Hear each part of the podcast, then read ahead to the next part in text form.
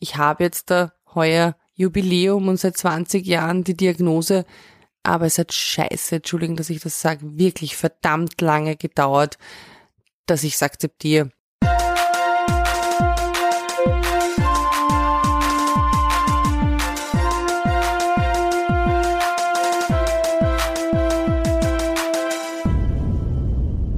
Crazy Turn. Ich bin bipolar. Hallo und herzlich willkommen zu unserer ersten Podcast-Folge Crazy Turn. Ich bin bipolar. Ich bin Victoria und eine gute Freundin von Nicole. Wir gehen seit einigen Jahren durch dick und dünn und wir hatten seit einiger Zeit die Idee, einen Podcast über ihre Krankheit der Bipolarität zu machen. Das Thema ist in der Gesellschaft ein Tabuthema und obwohl sehr viele Menschen unter manischen und depressiven Phasen leiden, gibt es kaum Plattformen, die sich näher damit beschäftigen. Fast jeder und jeder kennt Betroffene, auch viele Prominente outen sich, weshalb die Akzeptanz dieses Themas auch beträchtlich gestiegen ist. Die Redensart, himmelhoch jauchzend und zu Tode betrübt, ist allen bekannt, jedoch die Komplexität und konkrete Symptome der Bipolarität nicht. Deshalb spricht Nicole ausführlich in dieser und in den nächsten Folgen sehr speziell über ihre Krankheit und die vielen Facetten und Problemen, die sich in Beziehungen, im Alltag, im Arbeitsleben, aber auch in ihrer psychologischen Seelenlandschaft widerspiegeln. Nicole, wir sitzen nun hier sehr gemütlich, wie wir es sehr oft tun, beisammen, und mich würde zuerst interessieren, wie geht es dir heute? Ja, also, mir geht's heute, Servus Vicky. Danke, mir geht's heute eigentlich recht gut. Wir haben schon wieder selbstgebackene Kekse vor uns liegen und können nicht aufhören. Und ich nehme jetzt wieder einen Vanillekipfel, weil das finde ich so lecker. Ähm, ich muss sagen, jetzt gerade geht's mir gut. Ich habe zwei sehr schöne Tage gehabt. Ich habe ähm, mit meinem Vater Kekse gebacken und somit auch wieder ein bisschen Zeit mit ihm verbringen können. Das ist immer sehr schön. Und dann habe ich mit den Kindern einer Freundin gestern auch noch ganz viel gebastelt, so kleine Weihnachtsgeschenke. Ähm, wenn man so ein bisschen mehr Tage jetzt anschaut, wie es mir geht, muss ich sagen, es ist jetzt gerade im Moment wieder enormes Schwingen. Also ich habe extreme Stimmungsschwankungen. Ich habe jetzt eigentlich seit August eine relativ stabile ähm, Phase. Aber in den letzten Tagen ist es halt wieder extrem und Wochen extrem geschwankt zwischen sehr euphorisch, hypoman, fast schon manisch und depressiv verstimmt. Ja, mich würde da halt interessieren auch, wie war dein Leben eigentlich bis zur Diagnose? Was ist davor alles passiert? Also Wer sich psychologisch ein bisschen auskennt, wird sich denken, dass die Kindheit irgendwas, äh, die war auf jeden Fall schön. Also ich kann mich erinnern, an die Sachen in der Kindheit, die waren schön. Ähm, und ich bin nie geschlagen worden und ich äh, liebe meine Eltern und liebe meine Paten und so ist es mir eigentlich gut gegangen. Ich war ganz normal, Kindergarten, Volksschule, dann war ich im Gymnasium, dann war ich in der Oberstufe in einer äh, Knödelhag, wie man so sagt, in einer HLW, ähm, in einer höheren Lehranstalt für wirtschaftliche Berufe ähm, es war alles ziemlich normal unter Anführungszeichen. Ich war eigentlich immer ein sehr in Jugendjahren ein sehr beliebter Mensch und sehr empathisch und ich konnte viel lachen. Ich habe viel unternommen und ich war einfach sehr aktiv in verschiedenen Vereinen. Also würde ich sagen, es war eine ganz normale Kindheit und Jugend, wobei ja in der Kindheit ähm, die meisten, da werden wir noch dazu kommen, die meisten psychischen Erkrankungen rühren irgendwo ist irgendetwas passiert in der Kindheit, ja. Also bei mir, ich, wie gesagt, ich habe eine schöne Kindheit gehabt, ich wurde nicht geschlagen und deswegen trotzdem bin ich jetzt äh, heute da und mache mit dir dankenswerterweise diesen Podcast über mein Leben und vor allem eben meine Krankheit, weil es ist eine psychische Erkrankung ähm, manisch-depressiv hat man früher gesagt und heute sagt man halt, ich bin bipolar.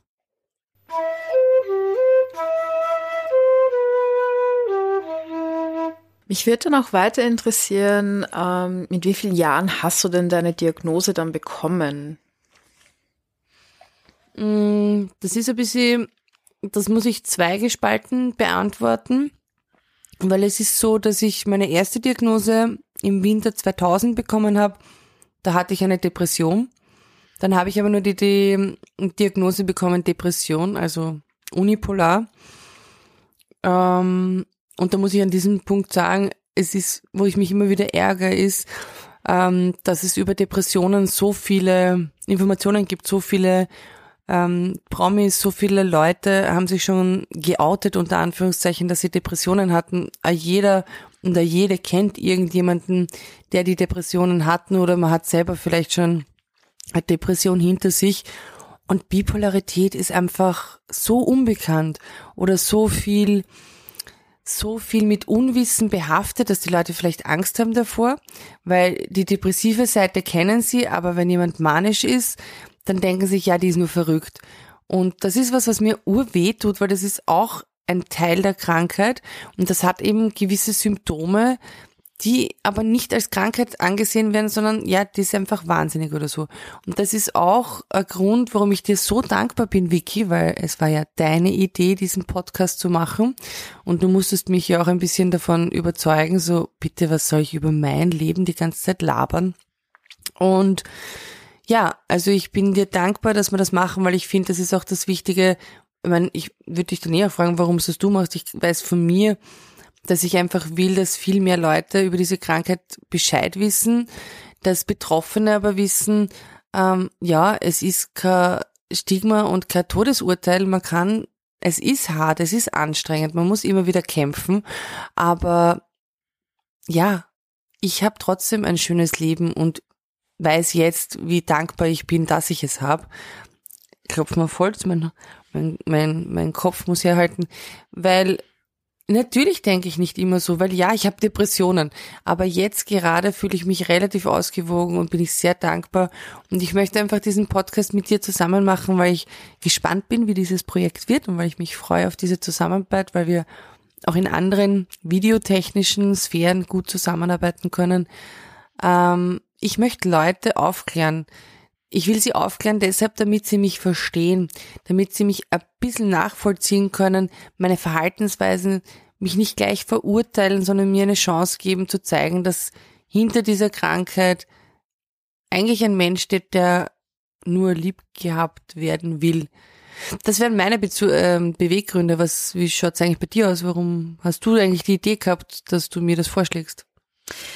Ja, also Nicole, ich habe ja mitbekommen, dass äh, seit ich dich kenne, willst du irgendwie ähm, eigentlich immer mehr über deine Krankheit ja auch wissen und bist immer dr drauf und dran, einfach Informationen zu sammeln. Und ähm, dein, einer deiner Projekte ist es ja auch, ein Buch zu schreiben über diese Krankheit. Und während ich dich beobachtet... In ein paar Jahren vielleicht, ja. und während ich dich beobachtet habe, das zu tun, habe ich gemerkt einfach, das ist ein Lebensprojekt, ein Buch manchmal zu schreiben und das dauert dann doch ein bisschen länger. Und ich denke mir, ja, es gibt halt viele verschiedene Formen, wie man das Thema bearbeiten kann und an den Mann und an die Frau bringen kann. Und ein Podcast ist ein Medium, was auch eine, äh, eine Möglichkeit ist sozusagen. Und ja, darüber zu sprechen, denke ich, ist einfach, tut einfach immer gut.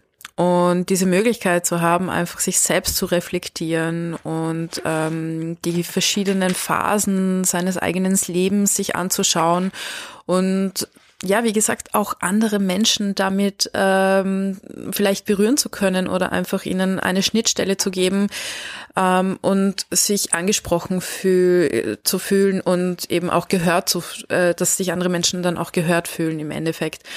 Genau, und das ist eben auch eine Möglichkeit, die wir da erschaffen, eben Schnittstellen zu kreieren. Ja.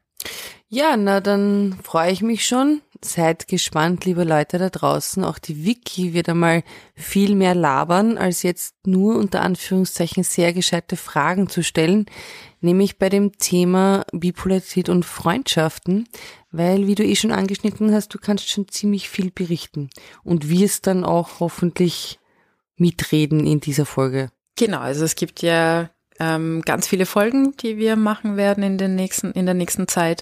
Und eine Folge davon wird eben auch das Thema Freundschaft und diese manischen Phasen, die, ähm, wie soll ich sagen, die belasten die Freundschaft schon extrem. Ähm, aber mehr dazu dann in dieser Folge, die dann irgendwann mal erscheinen wird.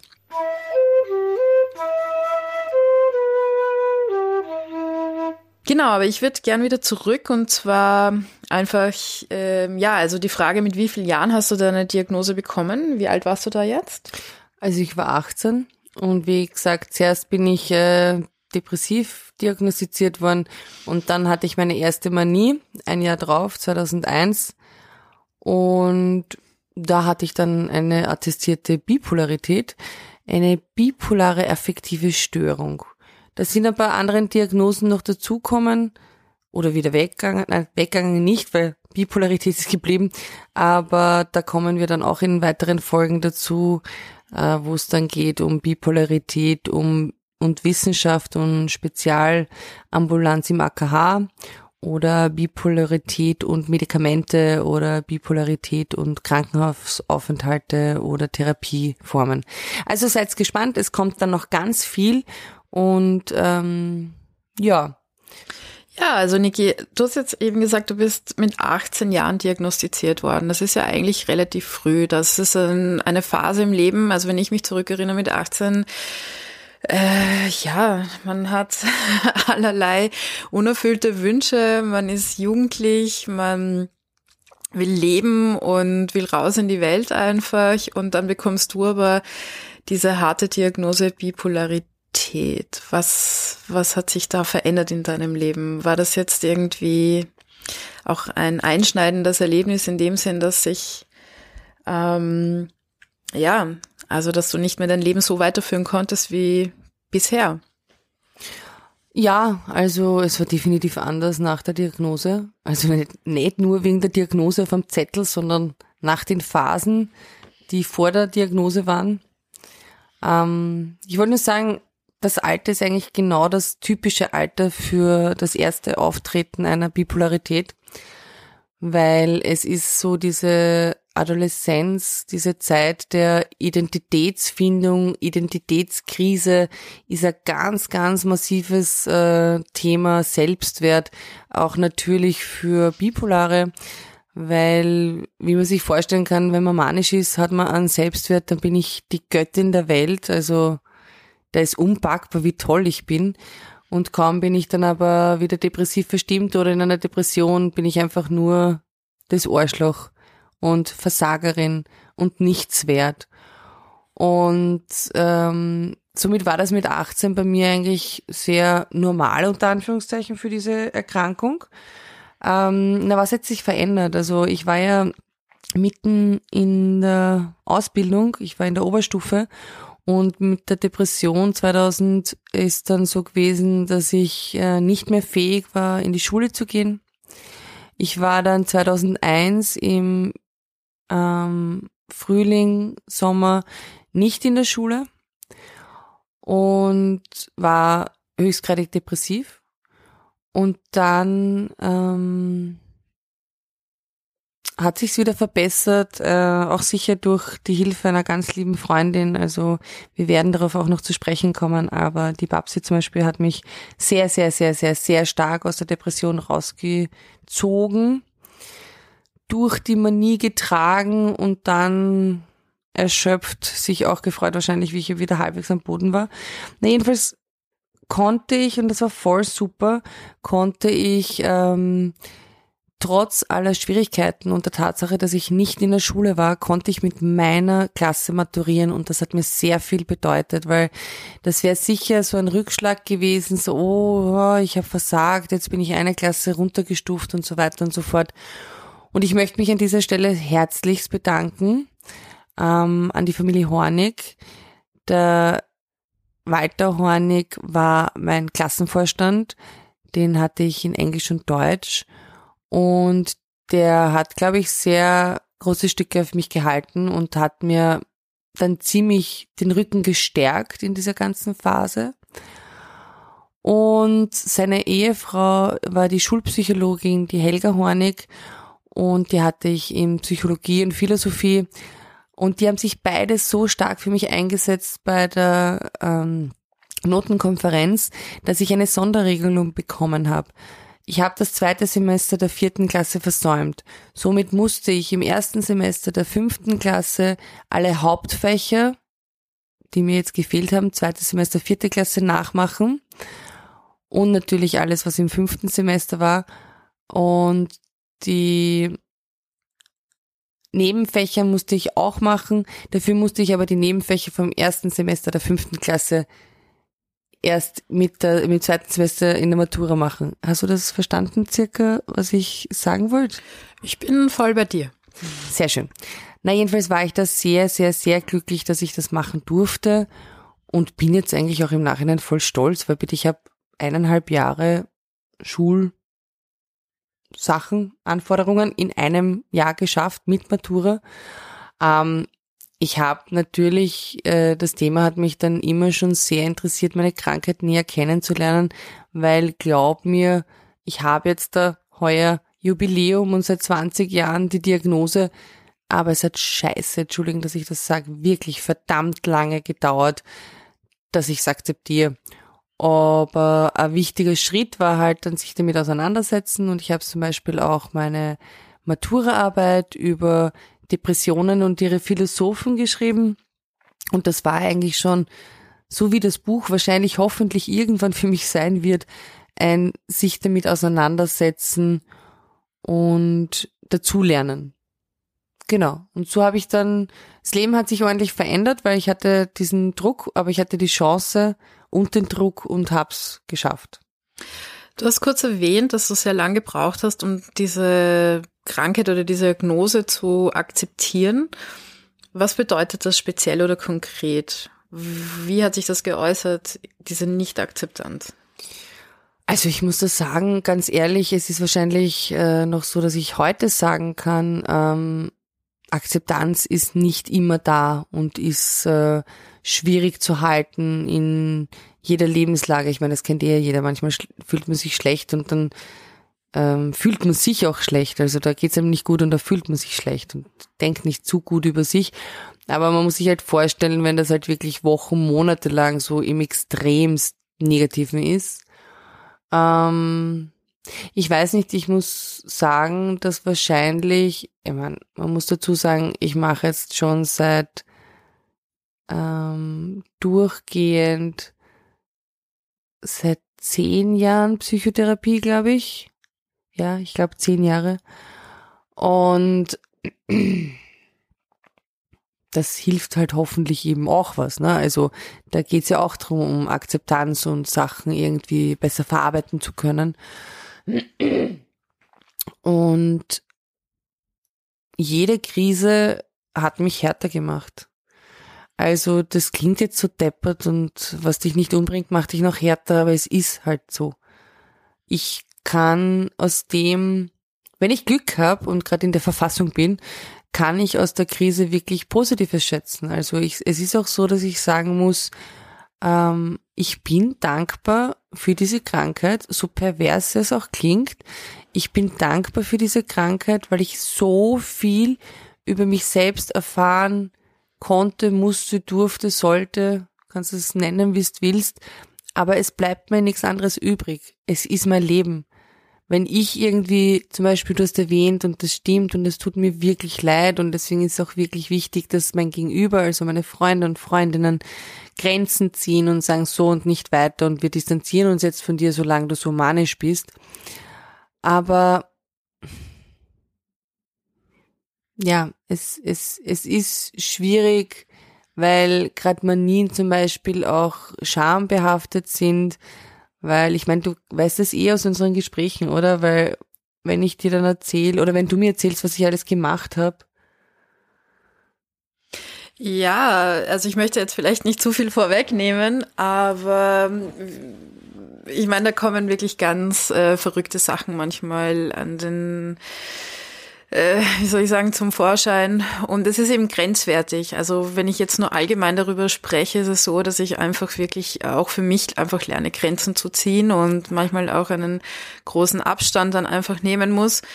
Mm, weil ich einfach auch Emotionen habe und dann sehr wütend werde oder mich verletzt fühle und so weiter und so fort. Und ich meine, äh, natürlich hadert man dann ähm, einfach auch mit einem schlechten Gewissen, weil man sich ja auch so fühlt, als ob man dich vielleicht dann im Stich lässt, in einer Phase, wo du ja eigentlich auch sehr viel Unterstützung brauchst.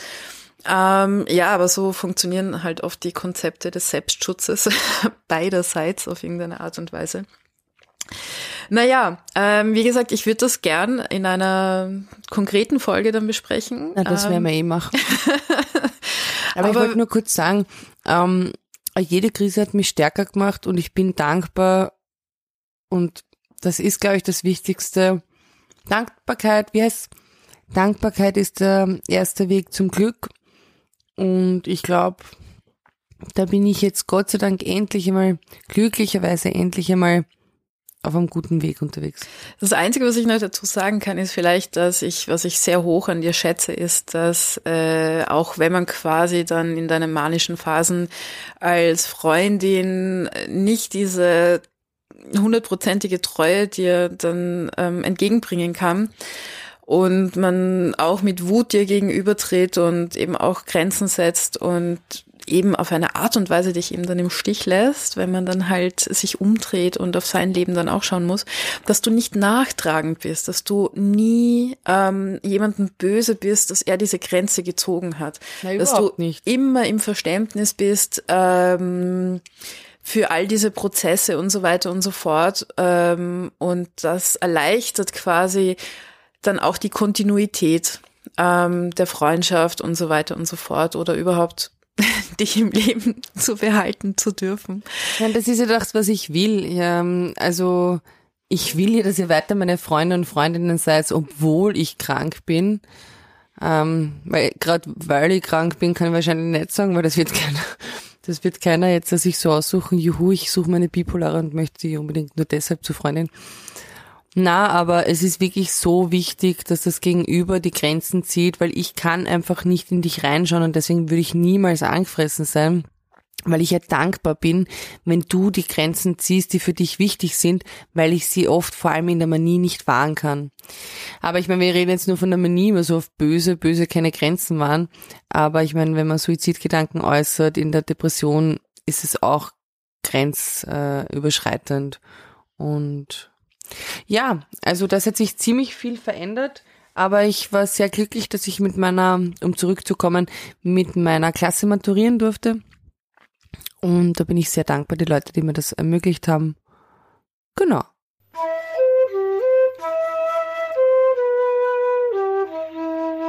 Genau, also wir sind jetzt wieder quasi Zurück. weg, weg ähm, zu deinem Lebenslauf. Ähm, genau, also wie ist es dann danach in deinem Leben weitergegangen? Was hast du danach gemacht? Hm, auch einiges. Ähm, also zuerst habe ich mich mal so richtig belohnen müssen, ja. Also das war schon urleibernd. Ich meine, hallo, ich habe eineinhalb Jahre in einem Jahr geschafft mit Matura und war urleibend.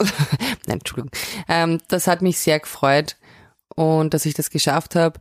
Und ich habe damals, wie es halt öfters so ist in dem Alter mit 18, 19, einen Bausparer ausbezahlt bekommen und habe mir dann ein Jahr Kanada-Urlaub gegönnt. Ich war auf ähm, Sprachreisen quasi in einer Sprachschule in Vancouver. Das war großartig. Ich habe noch aus meinem, da war ich 15 das erste Mal, wie ich in Kalifornien war bei einer Gastfamilie. Das habe ich dann kombiniert, weil mit der bin ich in Kontakt geblieben. Bei denen war ich mit 15, 17 und 19. Die Nathansons ähm, in Kalifornien. Und das habe ich dann verbunden. Also ich war in ähm, Kalifornien und dann in Kanada. Und da habe ich wahnsinnig viele Leute kennengelernt. Und das war natürlich so Sprachurlaub, Sprachreisen aus der ganzen Welt, Leute kennengelernt, die eben in Kanada waren, um Englisch zu lernen.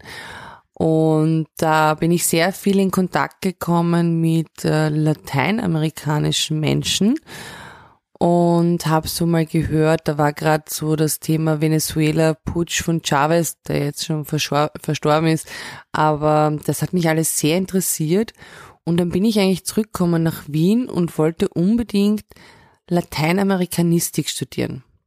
Ja, aber wie gibt's das in Wien zu studieren auf der Hauptuni? Ich glaube, ich bin jetzt überfragt. Also dann sage ich dir nein, es gibt in der Form nicht Lateinamerikanistik.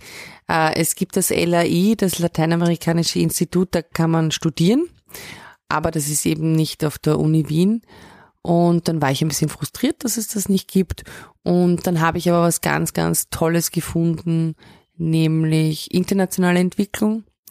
Das ist ein Studium, ein Kombistudium eigentlich. Also es ist kein Kombistudium, es ist ein ähm, individuelles Diplomstudium gewesen, wo aus verschiedenen Studienrichtungen wie Ökonomie, Geschichte, Kultur und Sozialanthropologie und ähm, Afrika äh, ähm, und Gender Studies, also ziemlich zusammengemischt, ziemlich spannend. Und eigentlich, ich meine, ich weiß ja nicht, wie viel du über die IE, die internationale Entwicklung in Wien weißt, die übrigens sehr, ähm, sehr einzigartig ist, weil es sowas im deutschsprachigen Raum nicht mehr gibt. Damals war das das Studium und das war aber wichtig für mich nach meiner Depression und meiner Manie.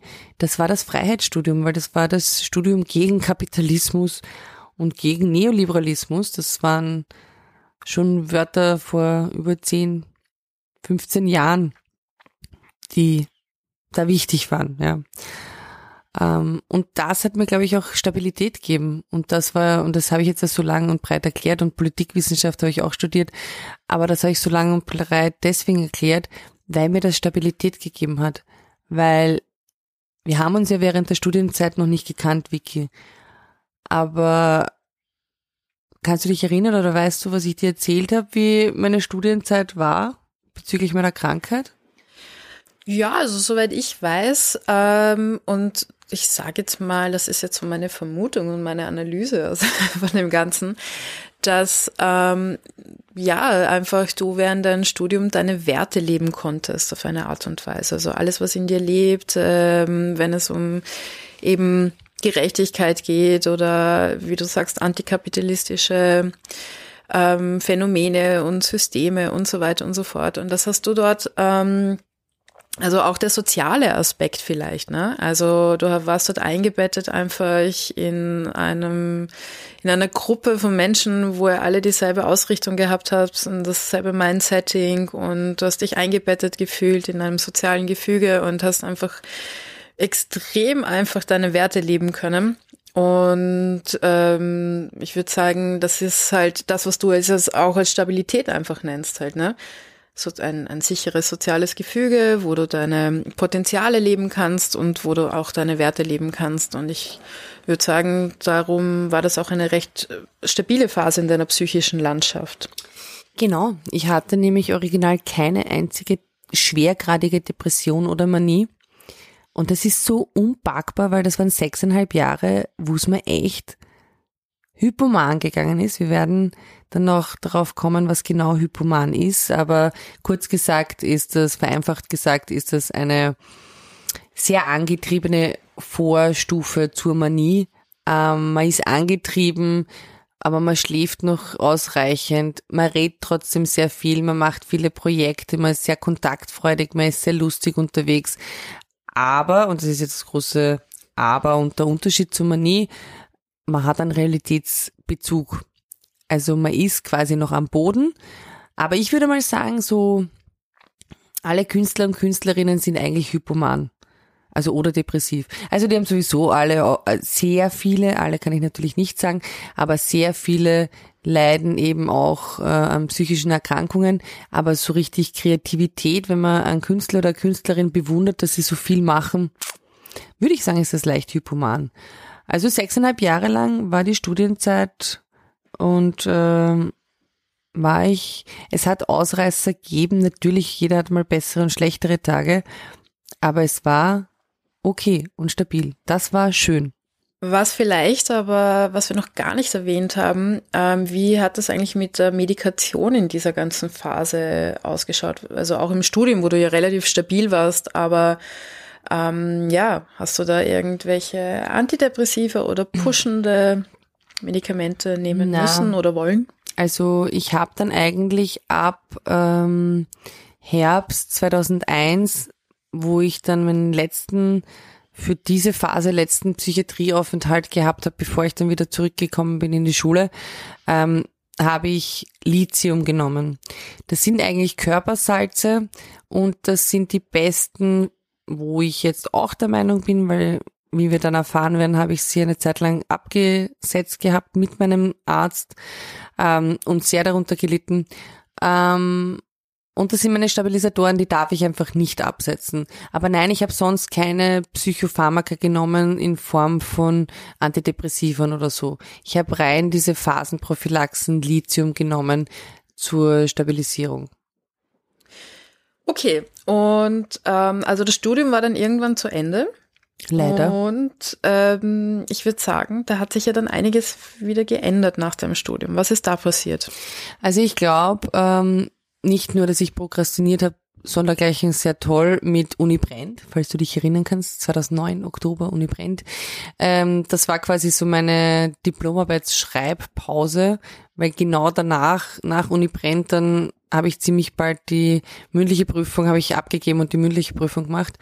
Aber warum ich Uni Brand jetzt erwähne, außer dass es halt voll wichtig war und Studios, bitte geht's alle wieder auf die Straße, Bildung ist so wichtig, dass ich, ja, gut, ich schweife ab. Ähm, das war, glaube ich, schon wieder eine hypomane Phase beziehungsweise Manie. Und dann habe ich so eigentlich wirklich mit meiner Zeremoniefeier äh, zur, zum Diplom bin ich depressiv worden. Also das war irgendwie so, vielleicht kann man dann schon sagen, dass es sich abzeichnet, eine Depression ist ja immer sowas wie eine Erschöpfung aus einer Manie.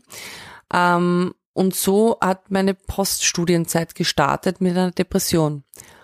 Und das war dann äh, lange Zeit auch kennzeichnend. Schwer, schwergradige, lange Depressionen.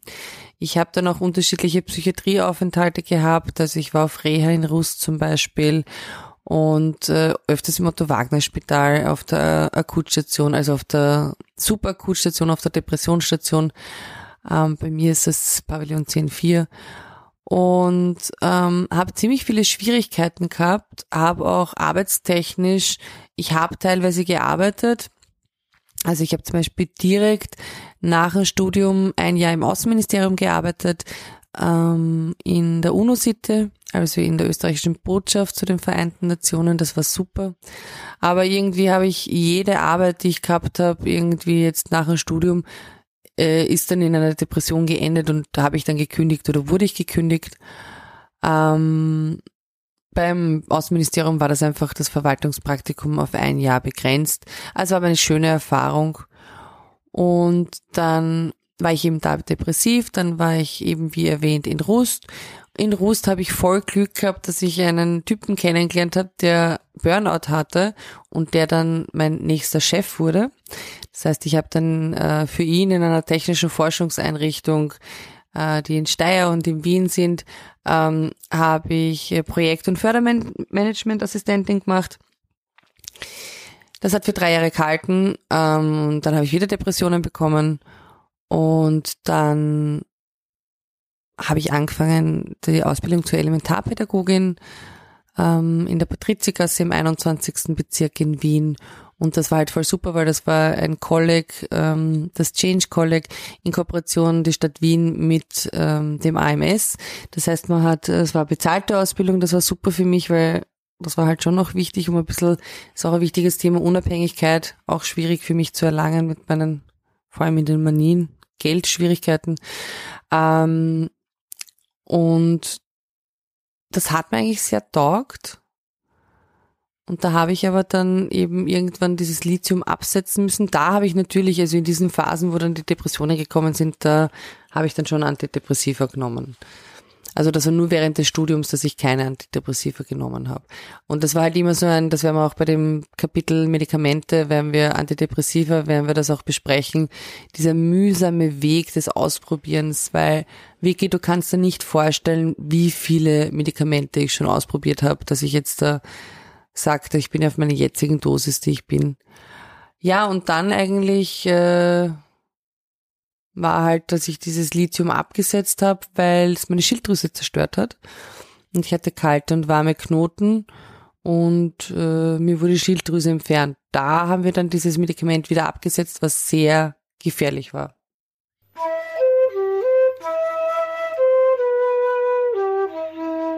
Ja, also man merkt schon an, anhand deiner Erzählungen, es ist wirklich ein schwerer Weg. Ähm, vor allem eben, es klingt ja schon ein bisschen nach einem Kampf. Aber es ist ja sogar noch ein bisschen schlimmer geworden, ähm, weil ich muss jetzt ganz ehrlich sagen, die letzten, also wir kennen uns ja seit sieben Jahren und die letzten fünf Jahre nachdem, wenn wir jetzt sozusagen die, das ganze Zeitspektrum betrachten, waren die letzten fünf Jahre deine verrücktesten und extremsten Phasen in deinem Leben. Willst du da ein bisschen mehr dazu erzählen, Nicole? Natürlich will ich. Na, ich rede also, das ist jetzt wirklich überhaupt, ich rede voll gern über meine Krankheit. Also nicht, dass ich mich jetzt unbedingt immer im Mittelpunkt stellen muss und so, schaut's mich an, ich bin krank.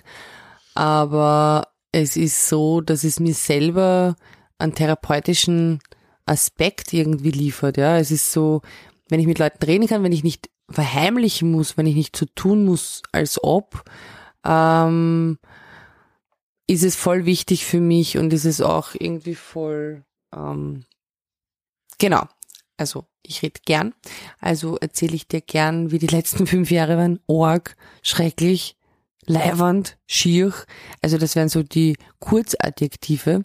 Wenn man da eine kleine Geschichte drum haben will, dann eben, wie gesagt, ähm, ich habe das Lithium abgesetzt, aber mit meinem Psychiater.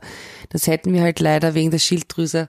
Dann ist, ist sie eben eh entfernt worden und dann hätten wir es wieder aufnehmen sollen. Also das rückwirkend ist das, glaube ich, schon einer der Gründe gewesen, warum ich in den letzten fünf Jahren echt so punktgenau eine Manie gehabt habe und dann die von zweieinhalb Monaten circa Dauer war. Die schlimmste Manie hatte ich eben nach dem Tod meiner über alles geliebten Schwester Conny. Ähm, die ist 2018 gestorben und danach hatte ich eine fünfmonatige Depression, äh, Blödsinn, Manie.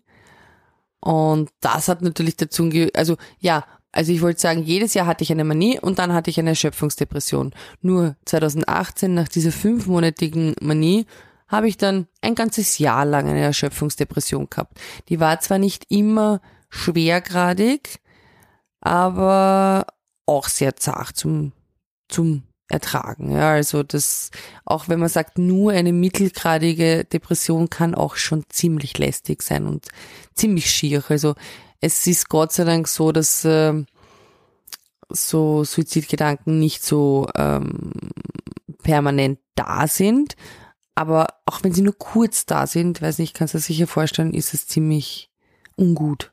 Und will man das einfach nicht haben, weil eigentlich will man ja eigentlich das Leben leben.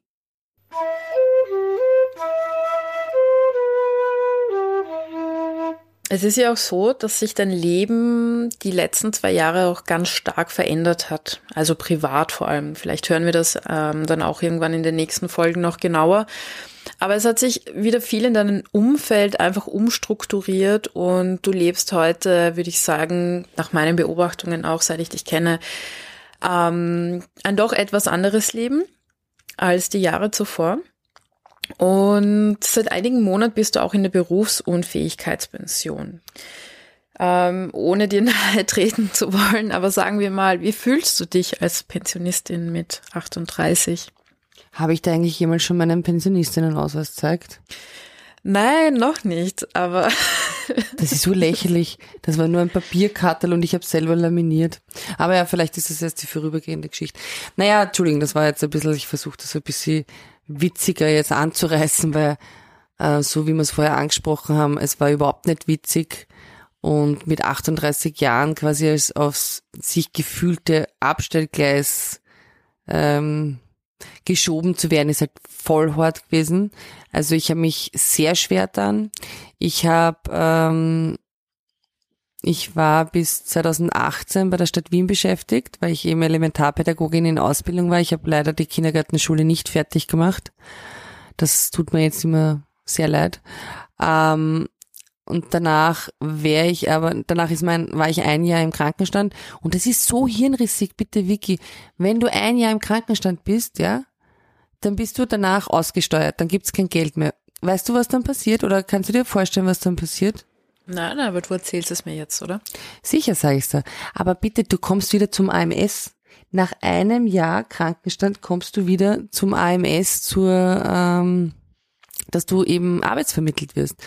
Und um das äh, zu umgehen, habe ich halt damals die Berufsunfähigkeitspension beantragt. Aber eigentlich nur, weil ich gewusst habe, als Vorstufe bekommt man ähm, von, von der Pensionsversicherungsanstalt in Österreich in Wien, äh, bekommt man Reha-Geld.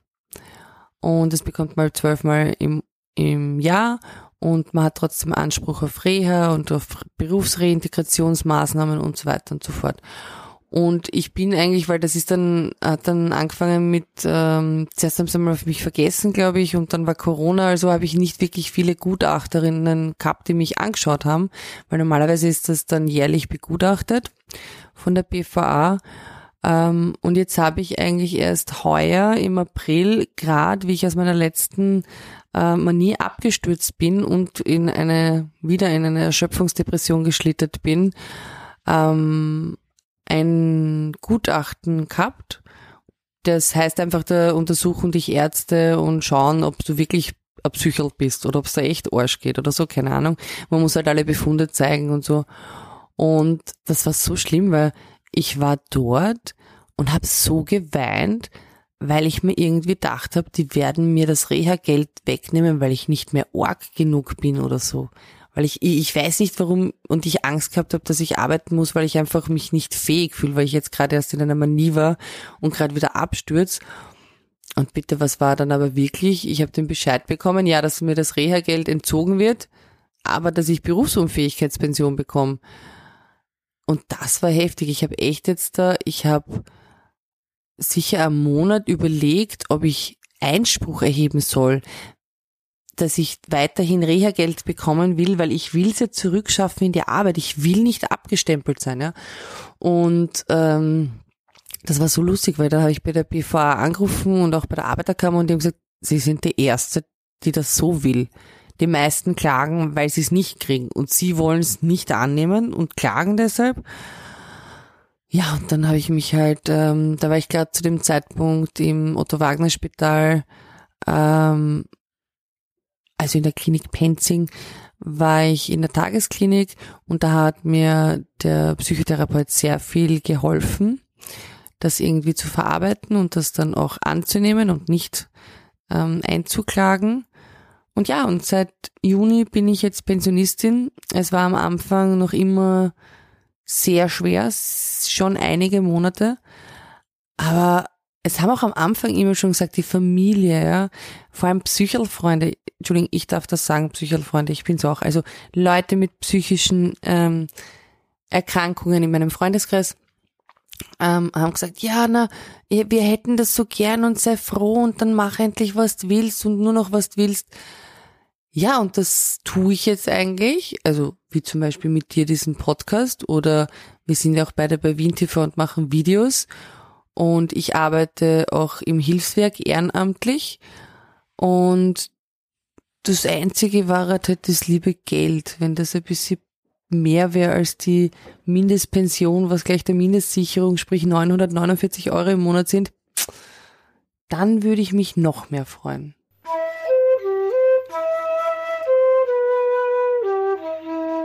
Also zusammengefasst kann man sagen, am Anfang war eigentlich viel Widerstand da, vor allem weil du äh, mit einer Art von Stigmatisierung zu kämpfen gehabt hast oder weil es dich auch entwertet in der Gesellschaft, vor allem eben in diesem frühen Alter. In der kapitalistischen Gesellschaft, die nur nach Verwertbarkeitslogik denkt, ja die diesen dann diesen Schritt zu machen, genau.